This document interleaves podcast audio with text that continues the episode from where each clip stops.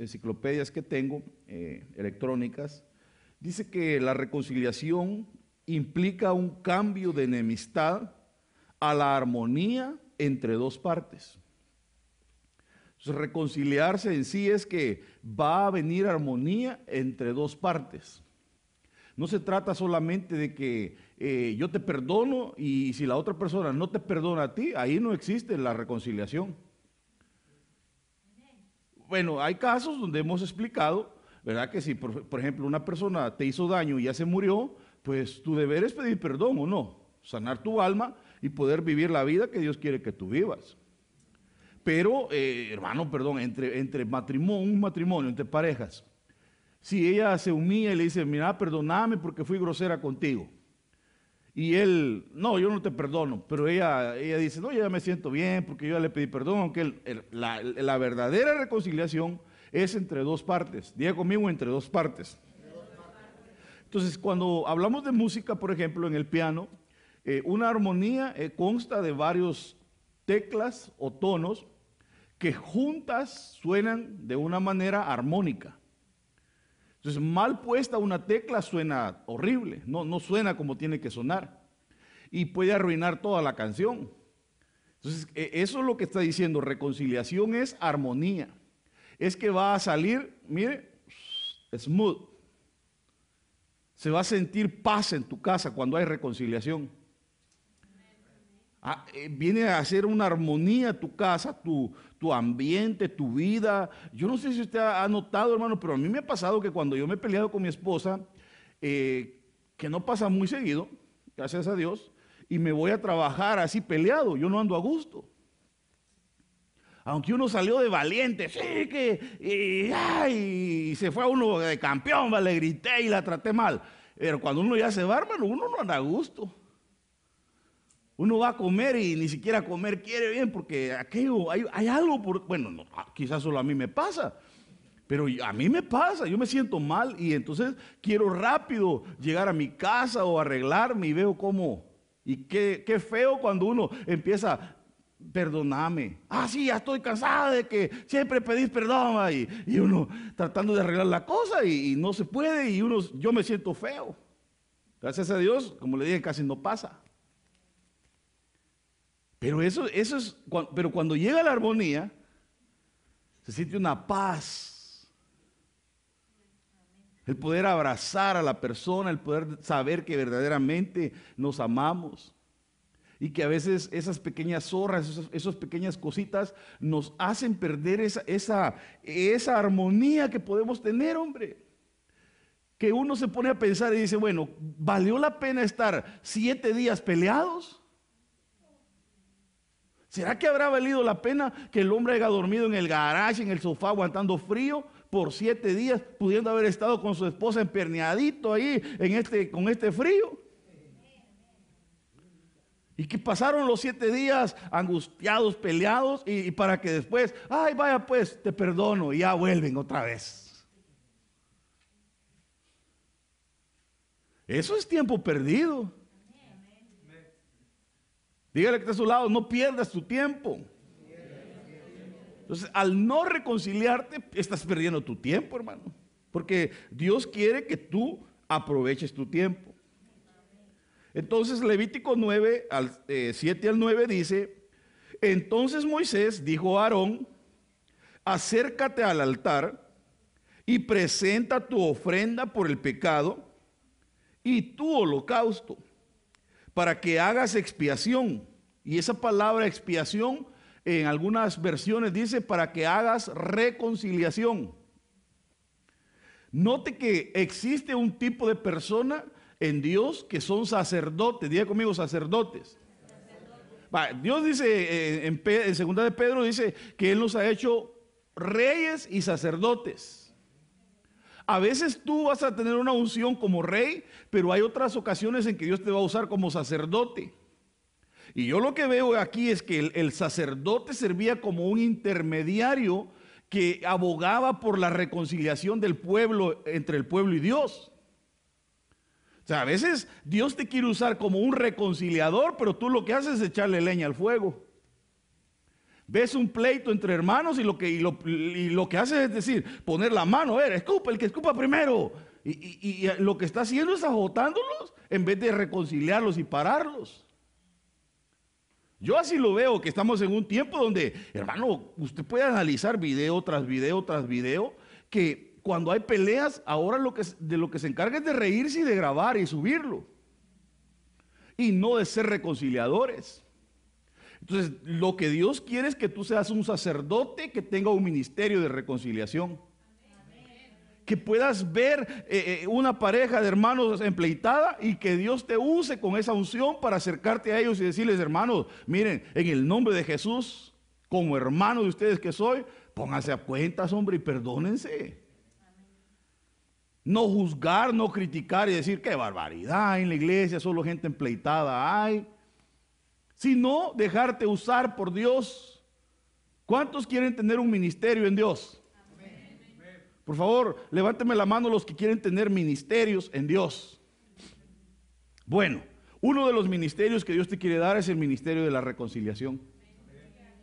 O sea, no puedes anhelar un apostolado. Yo quiero ser apóstol sin antes haber pasado por otros ministerios.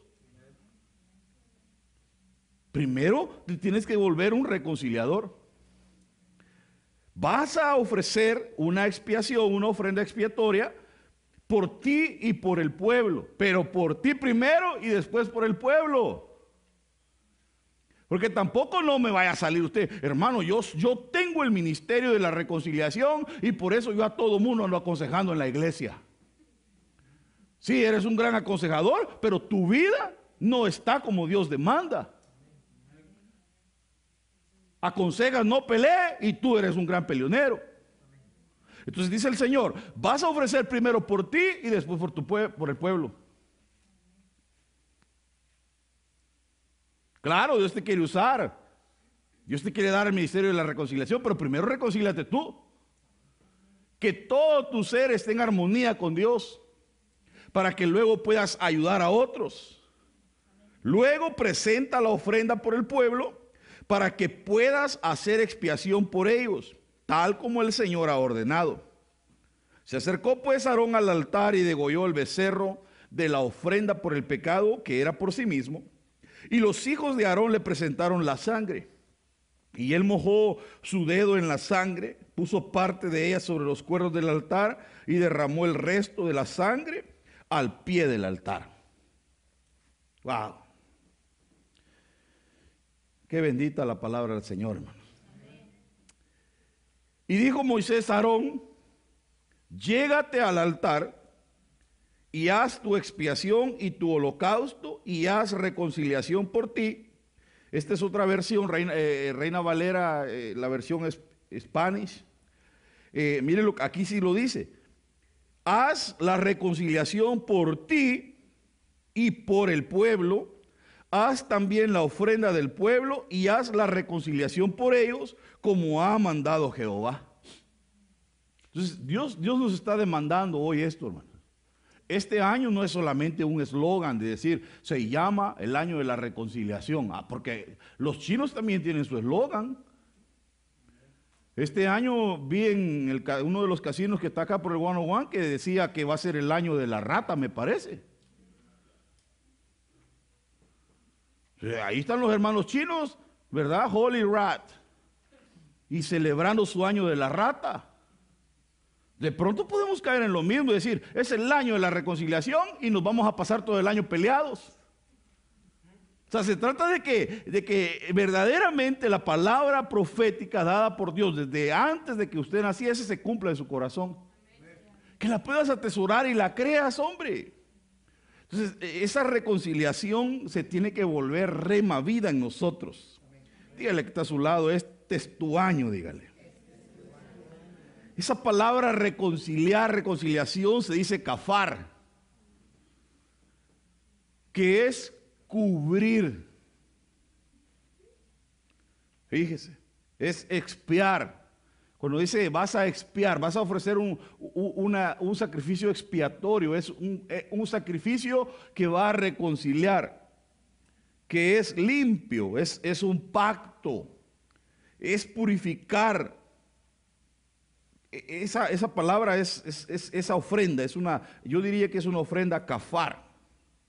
Hebreos 7:28 dice, porque la ley designa como sumos sacerdotes a hombres débiles. Cuando hablamos de en sí, eh, hermano, ¿qué es el hombre en realidad a la par de Dios? ¿Qué es el hombre cuando pensamos en cuestiones divinas como ángeles? O sea, si, se compara usted como criatura o me comparo yo con un ángel, eh, es tanta la divinidad de un ángel, por ejemplo, que cuando eh, gente en, en la Biblia hemos visto que vieron ángeles, se postraron ante ellos. Y que tuvieron que decirle, levántate, no lo hagas porque soy consiervo tuyo. Ahora, nos comparamos y dice que al hombre el Señor lo hizo un poco menor que los ángeles. Pero ahora dice que Él ha designado como sumos sacerdotes a hombres débiles. Pero la palabra del juramento que vino después de la ley, diga conmigo después de la ley. Porque hay unos que se han quedado en, en la ley y ellos quieren vivir conforme a la ley pero no saben que después de la ley vino una palabra juramentada por Dios mismo, que vino a designar al Hijo de Dios como el reconciliador de todo el mundo. Y que eh, eh, este Hijo fue hecho perfecto por medio de la obediencia y por medio de su sacrificio que realizó. No sé si me estoy dando a entender. Que antes era un sacerdote que era un hombre como usted y como yo que podía ofrecer la ofrenda para que el pueblo se reconciliara con Dios. Pero que ahora Dios dijo, voy a enviar a mi hijo como sumo sacerdote. Como el Cordero de Dios que quita el pecado del mundo, pero que viene conforme a la línea del sacerdocio de Melquisedec, que es un sacerdocio eterno. Y entonces fue designado, bien conmigo, fue designado o sea, a él se le otorgó esa misión. Se le dijo de parte del Padre, vas a ir a la tierra a cumplir una misión. Y es reconciliar a todos esos cabezones conmigo. Porque no quieren entender. Y entonces vino el Señor a cumplir esa orden. Y Romanos 5.11 dice, y no solo esto, sino que también nos gloriamos en Dios por medio de nuestro Señor Jesucristo, porque ahora hemos recibido la reconciliación. O sea que cuando hablamos de salvación, hablamos de reconciliación. Tú y yo fuimos reconciliados con Dios por medio de Cristo. O sea, e, eso no es poca cosa, hermano. No es poca cosa que te hayan reconciliado. Porque tú eras enemigo de Dios y yo era enemigo de Dios. Pero por medio del sacrificio de Cristo fuimos reconciliados y nos volvimos amigos de Dios. Fue restituida nuestra relación con Dios. O sea, yo no sé cómo venías tú de la eternidad. Yo no sé si venías con rebeldía. Yo no sé cómo venía tu espíritu y te dieron un cuerpo. Pero el Señor dijo, le voy a dar una oportunidad a este hombre. Y voy a hacer esta obra por medio de mi hijo. Y así fue como nos reconcilió. Ahora tú y yo ya no somos enemigos, sino que somos amigos de Dios. Porque si cuando éramos enemigos, fuimos reconciliados con Dios por la muerte de su Hijo. Mire, clarísimo, hermano. ¿Cómo fuimos reconciliados? Por la muerte de su Hijo. Y éramos enemigos. Entonces dígale que de su lado, ya no eres enemigo. Porque ya lo reconciliaron con Dios. Y entonces dice, mucho más. O sea, ahora que tú ya no eres enemigo. Vaya, si usted ya no es enemigo, ¿qué es?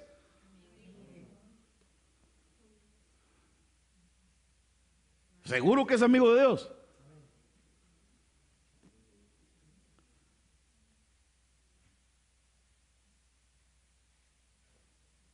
Ahora que eres amigo de Dios, mucho más, habiendo sido reconciliados, seremos salvos por su vida.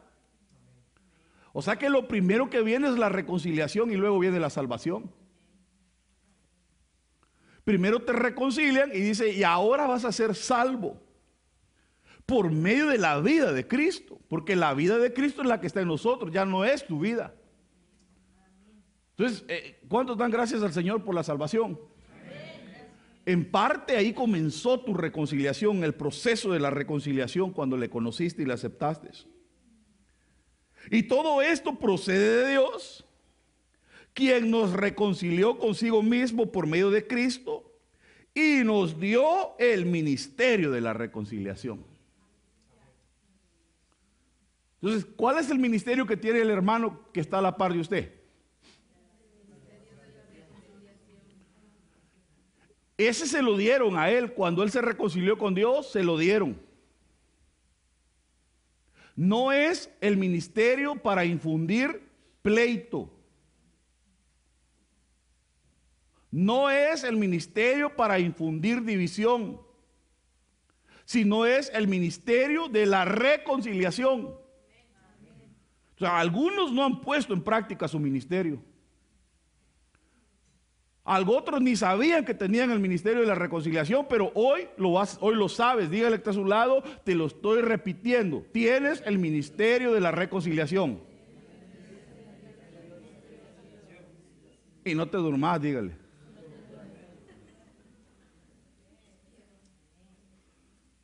Que hay uno que dormido, ¿ah? eh, ya sabe qué le dijo, ¿ah? y el otro hermano, ¿qué, qué, qué dijo? Si, si tiene sueño, porque como es jueves y ha trabajado duro y se levantó temprano, levántese, párese, échese agua. Aquí está su casa, esta es tu segunda casa. Se agüita, mire.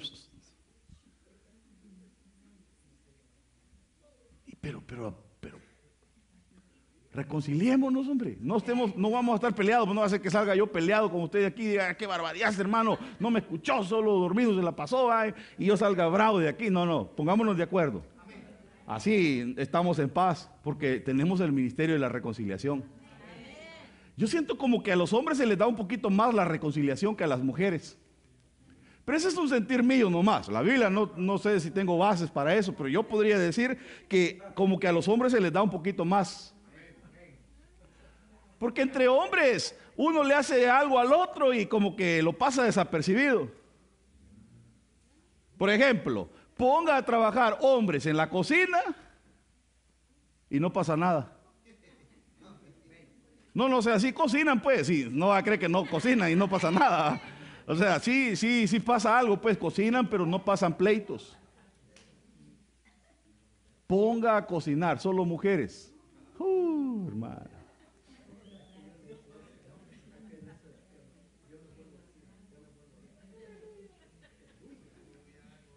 Ponga un hombre en medio de todas las mujeres, bendito entre todas las mujeres, ay Dios, sale peinado. Así como peinaba el botijas al chompiras, ¿verdad? Su caminito, y mire,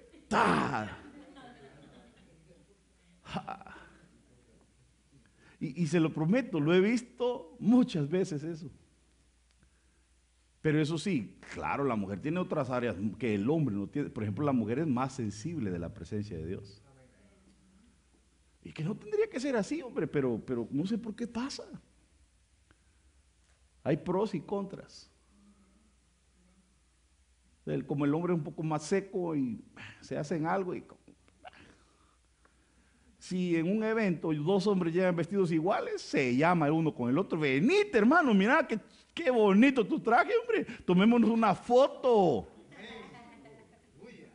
Contentos los dos, hermano, con la misma corbata y todo. Qué, qué buen gusto tenés, hermano. Dos mujeres llegan a un evento y ve una que la otra lleva el mismo vestido que ella lleva. Allí de una vez, mire, les roll, y a dar la vuelta y a cambiarse a ver qué hace no lo soporta.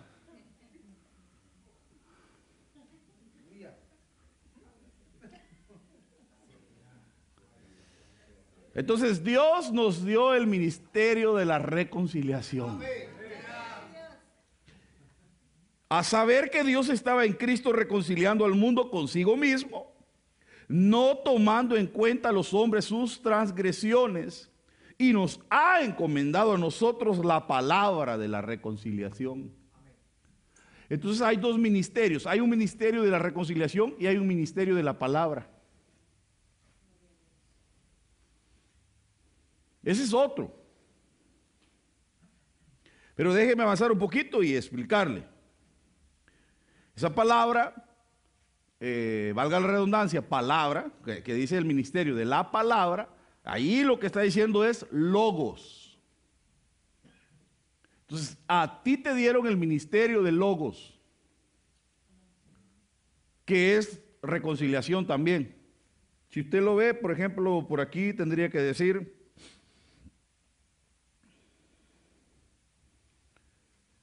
Eh,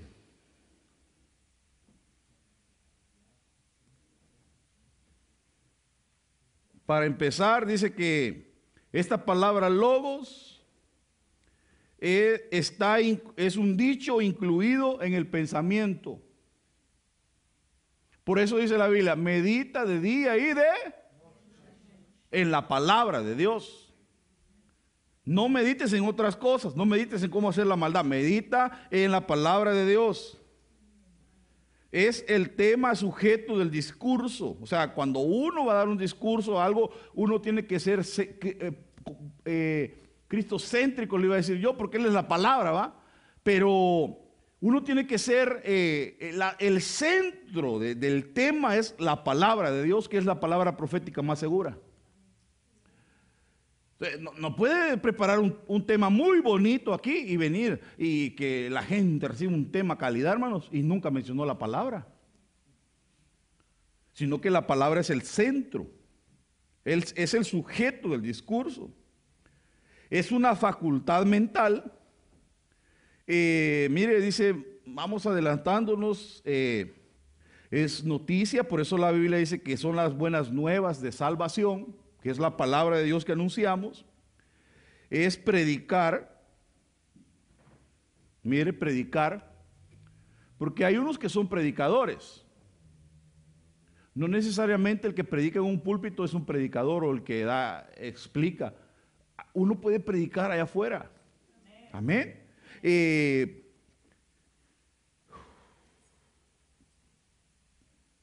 doctrina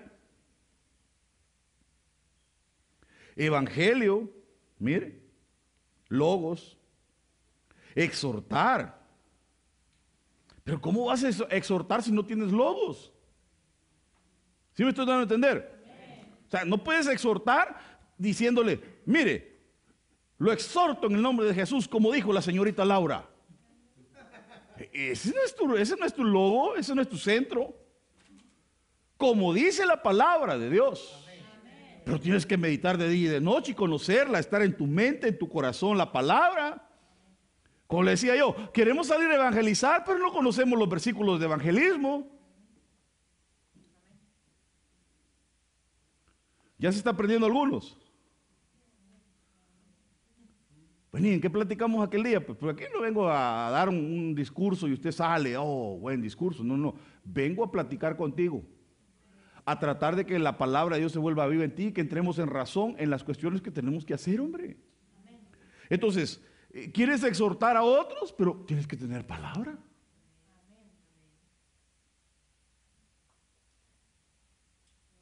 Dígale que está a su lado, no, tenés que tener palabra. Yo tengo palabra, pero, pero la leo, hermano. No, fíjese que no la leo, pero tengo palabra. Ah, qué guau. ¿Cómo le hace? Sí, leyendo la Biblia uno y uno, cuesta que se le quede, hermano. Pero páseme la receta. Ponerla debajo de la almohada. Como le dijeron al profeta, va, cómete el libro. Se lo comió. Va a estar usted ahí arrancando hojas y comiendo. No, no le va a funcionar.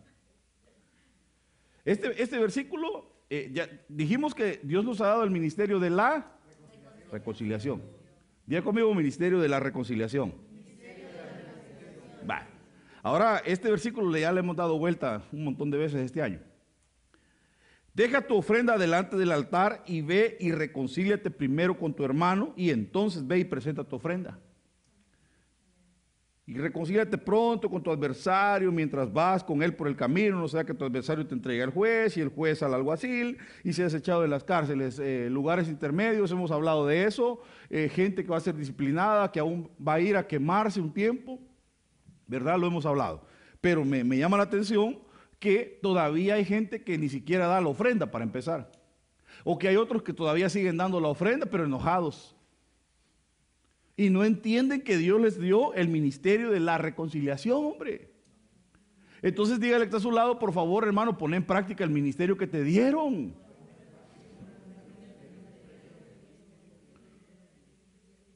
Vaya, ¿cómo va a poner en práctica el ministerio que le dieron?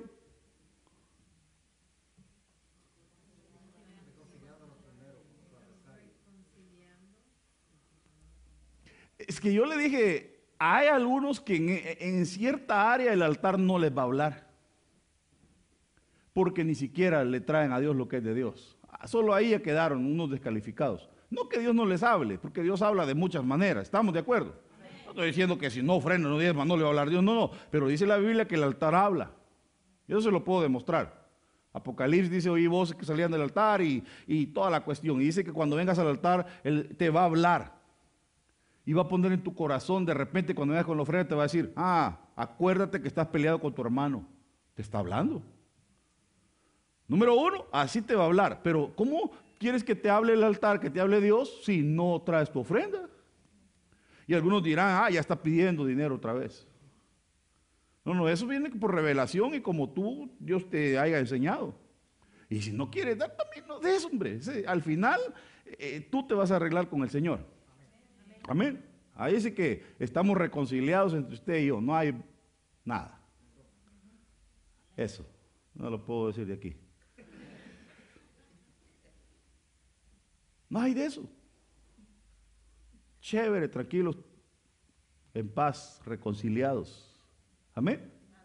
Porque ese es un trato entre tú y Dios. Pero de ahí dice que, ¿cómo vas a poner en práctica, hombre?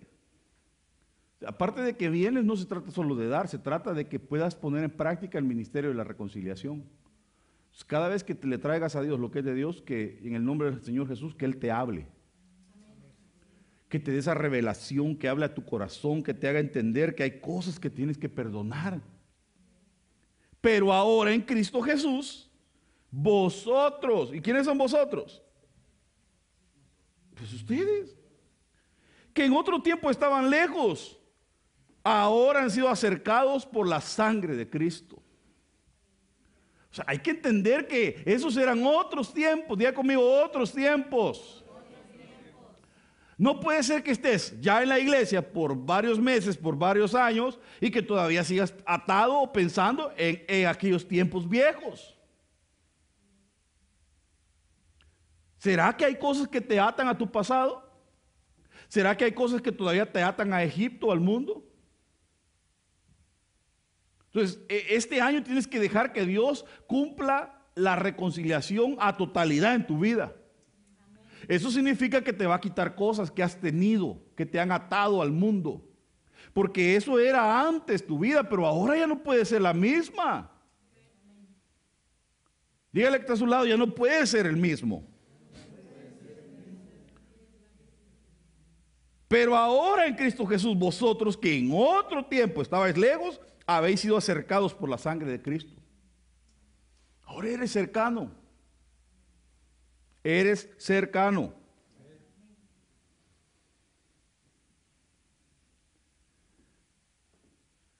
Porque también Cristo murió por los pecados una sola vez. El justo por los injustos por eso el que, el que va degradándose, degradándose hasta convertirse en uno que apostata de la fe, después ya no hay salvación para él, sino solamente una horrible expectación de juicio de parte de Dios para esa persona. O sea, no es que alguien pierde la salvación así nomás, sino que es un proceso. que puede llegar al punto de negar la fe y entonces volverse un blasfemo, volverse un uno que niega la fe, entonces y viene y pierde ese privilegio, ese don, esa gracia que le habían dado, hombre. Eso es bien delicado, hermanos, porque Cristo solo murió una vez por ti. Entonces la gente no puede estar aceptando al Señor cada vez que un predicador viene. Tú ya lo aceptaste, ya eres salvo, gloria a Dios. Ahora pelea por entrar en el reino. Sufre violencia en el reino y entonces tienes que entrar con todo. Pero dice que eh, Cristo murió por los pecados una sola vez. El justo por los injustos. Para llevarnos a muerto en la carne, pero vivificado en el espíritu.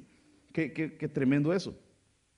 En el cual también fue y predicó a los espíritus encarcelados. O sea, cuando dice que Cristo murió por todo el mundo, nosotros pensamos que por todos los que están vivos ahorita. Oh, por todo el mundo murió por los chinos, por los hindúes, por los filipinos, por los suramericanos. No, no, no. Dice por todo el mundo. Pasado, presente, futuro. Entonces, habiendo cumplido la obra redentora, va allá abajo y le predica a los, mire quién les predicó, a los espíritus encarcelados. Y a veces nosotros decimos, qué barbaridad, me están mandando a predicar a un barrio donde es bien peligroso. Y el Señor que fue a predicar al mismo infierno.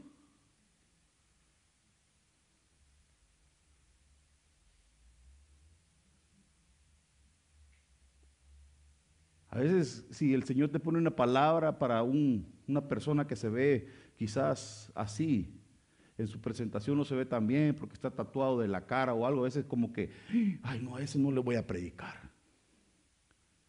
Y Cristo fue al infierno a predicarle a los espíritus que estaban encarcelados. Dice que quienes en otro tiempo fueron desobedientes cuando la paciencia de Dios esperaba en los días de Noé, durante la construcción del arca en la cual unos pocos, es decir, ocho personas fueron salvadas a través del agua. Entonces a veces la gente dice, mire, ¿qué pasó con toda esa gente?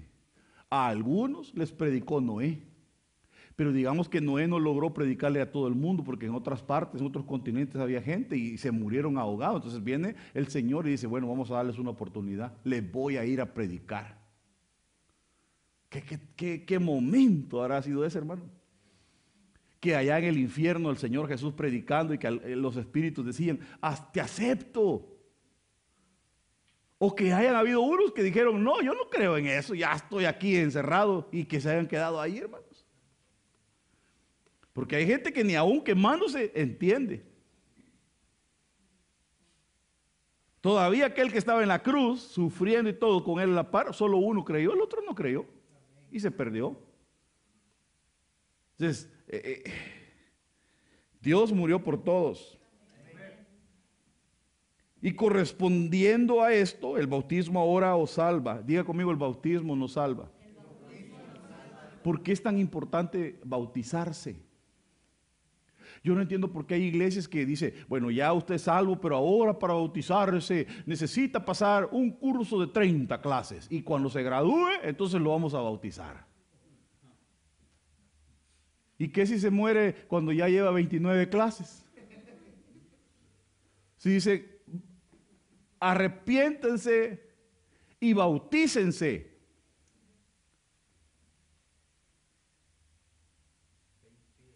Convertidos y bautizados. Felipe con el eunuco, lo que dice el hermano.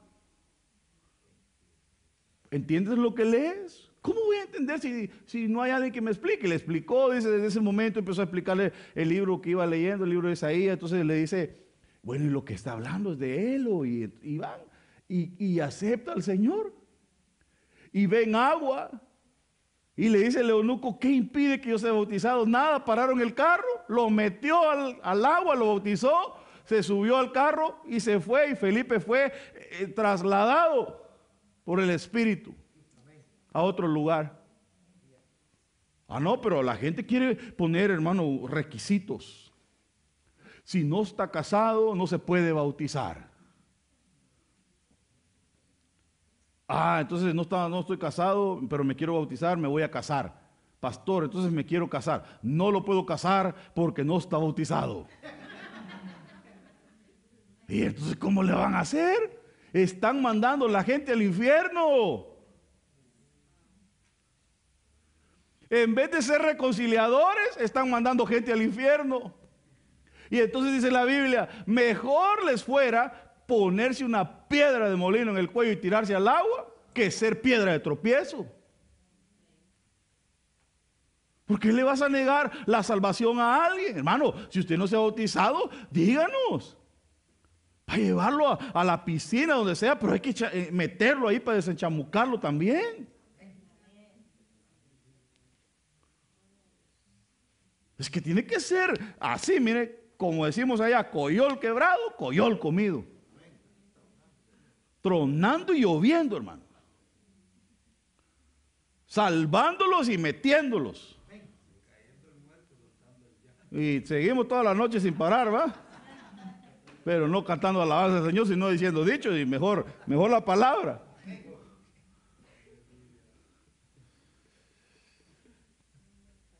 Salva. Pastor, será importante, perdiendo tiempo está, bautícese. Espero que aquí todos hayan aceptado al Señor y se hayan bautizado. Porque hay unos que aceptan al Señor, pero el bautismo, mire, lo voy a pensar. Cuando esté preparado me, me meten. O andan poniendo requisitos. Yo si me voy a bautizar, quiero que el apóstol me bautice, si no, no me bautizo.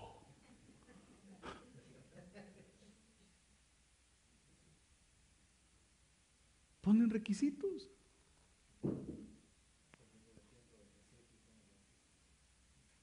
Entonces,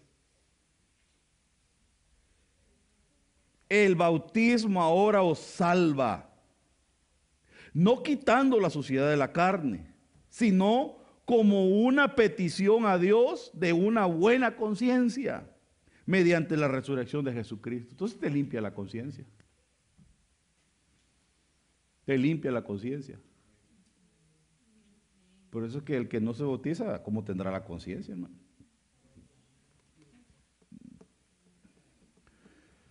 Bueno, voy, voy terminando, tengo que ver cómo le hago para terminar este tema. Entonces Esaú corrió a su encuentro y lo abrazó y echándose sobre su cuello lo besó y lloraron. Usted sabe lo que había pasado entre Jacob y Esaú, ¿no? Eh, Jacob tenía una promesa, a su madre le echó una manita, le robó la bendición, se llevó la primogenitura, aunque ya era de él porque se la había cambiado por un plato de lentejas. Pero el otro lloró amargamente. Porque hay gente que menosprecia, hermanos. ¿Sí, sí está conmigo, hermano? ¿Sabe que hay gente que menosprecia? Dígale que está a su lado, no menosprecies los pequeños comienzos. Sabe que un día de estos platicábamos con mi esposa y es bien tremendo esto que le voy a contar.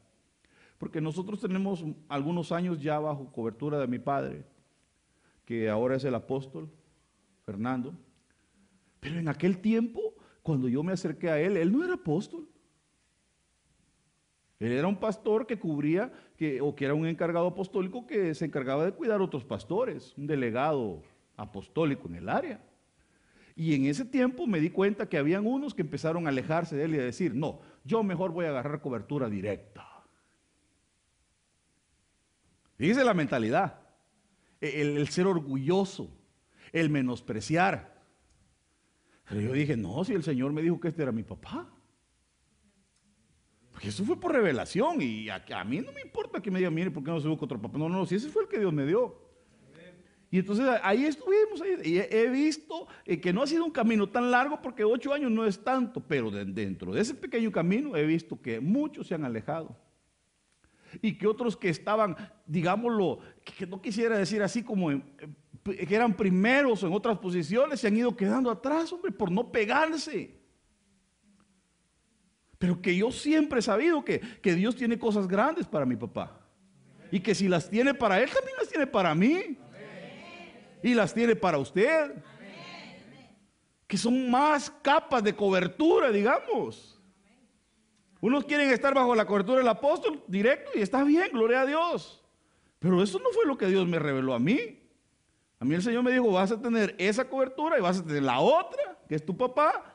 Estoy más cubierto, hermano. ¿Cómo se pasa mejor el frío? ¿Con una cobija o con dos? Y ahora usted tiene tres. Ah, no, pero no, no, ¿para qué voy a estar con el pastor ahí, hombre? Si él ocho años tiene de ministerio, ¿qué me va a enseñar él? Si yo soy cristiano eh, pestecostal desde hace 80 años. Si yo bauticé a Matusalén. Soy primo de Noé y hermano, y, cree que se las sabe todas de todas. Sí, pero a veces uno tiene que ser humilde. Dios te habla y te pone por algo, hombre, y va a venir la recompensa. Y yo sé que es eh, casa de restauración, restauración San Francisco es una casa bendita, de la cual el Señor me ha dado una gran bendición. Y yo bendigo la vida de mis padres, bendigo esa casa bendita. Y yo no me aparto, yo sé que voy cada día creciendo bajo esa cobertura bendita. Y le doy gracias a Dios. Pero uno tiene que tener el corazón bien balanceado, hermano. Yo ni sé si estas cosas tendría que estarlas diciendo al aire, pero ya las dije. Pero es, es tremendo, hermano, cómo gente se va quedando tirada en el camino. Que el Señor nos ayude y nos sostenga que nos haga humildes y que podamos reconocer, hermano, e, e, este año es un año bendito, hombre. Es un año de reconciliación entre hermanos. En donde, a pesar de que se habían, eh, aquel lo quería matar, estaban peleados, hermanos, pudieron encontrarse un día porque el tiempo de Dios se llega y este es el tiempo de Dios para la reconciliación donde pudieron encontrarse, abrazarse, llorar. Dice que se le, se le echó encima, lo abrazó, lloraron, los dos se besaron y, le dijo, ¿y todo esto qué es? Pues son los hijos que me ha dado Dios. Y es el ganado y toda la cosa, hermano. Y se puso bien bonita la cuestión ahí. Así de que yo creo que ya tengo que terminar, ya me hicieron señas. Ah, eso era. Yo pensé que me estaban diciendo que terminar. Pero de todas maneras, póngase de pie. No quiero aturdirlo con tanta palabrería, sino que usted pueda llevarse el rema de Dios en su vida. Entender que lo que Dios te ha dado es precioso, hermano. Ese ministerio de la reconciliación es hermoso. Padre, en el nombre de Jesús te suplico que puedas, Señor, hacer entender eh, tus caminos, Señor, en nuestra vida. Gracias por el tiempo que nos estás permitiendo vivir. Yo bendigo, Señor, este tiempo. Te doy gracias. Los antiguos, dice tu palabra, anhelaron este tiempo, pero a nosotros nos correspondió. Gracias por la bendición de tu Hijo, de la reconciliación, de la salvación. Gracias porque nos has entregado ese ministerio. Señor, hoy te suplicamos que podamos compartir, Señor, de gracia lo que nos has dado. Abre nuestra boca, Señor. Abre nuestros labios, úngelos. Pon esa palabra, Señor, de reconciliación en nuestros labios. Que se vaya toda división, que se vaya todo aquello, Señor, que se ha metido en nuestras mentes y que la palabra logos tuya, Señor, pueda volverse vida en nosotros. Danos deseo de leer tu palabra, de meditar en ella, de y que todo aquello que se había metido en nuestra mente, malos pensamientos, planes perversos, planificación de pecados o quizá de proyectos que ni siquiera Dios te ha dado, que hoy puedan ser cambiados por la palabra de Dios. Y que la palabra de Dios traiga sabiduría dentro de ti, que traiga inteligencia, que te dé palabra para aconsejar, palabra de exhortación, que se vuelva un ministerio la palabra en tu vida. En el nombre de Jesús bendigo tu vida y declaro que tú eres un reconciliador. Tú eres un reconciliador.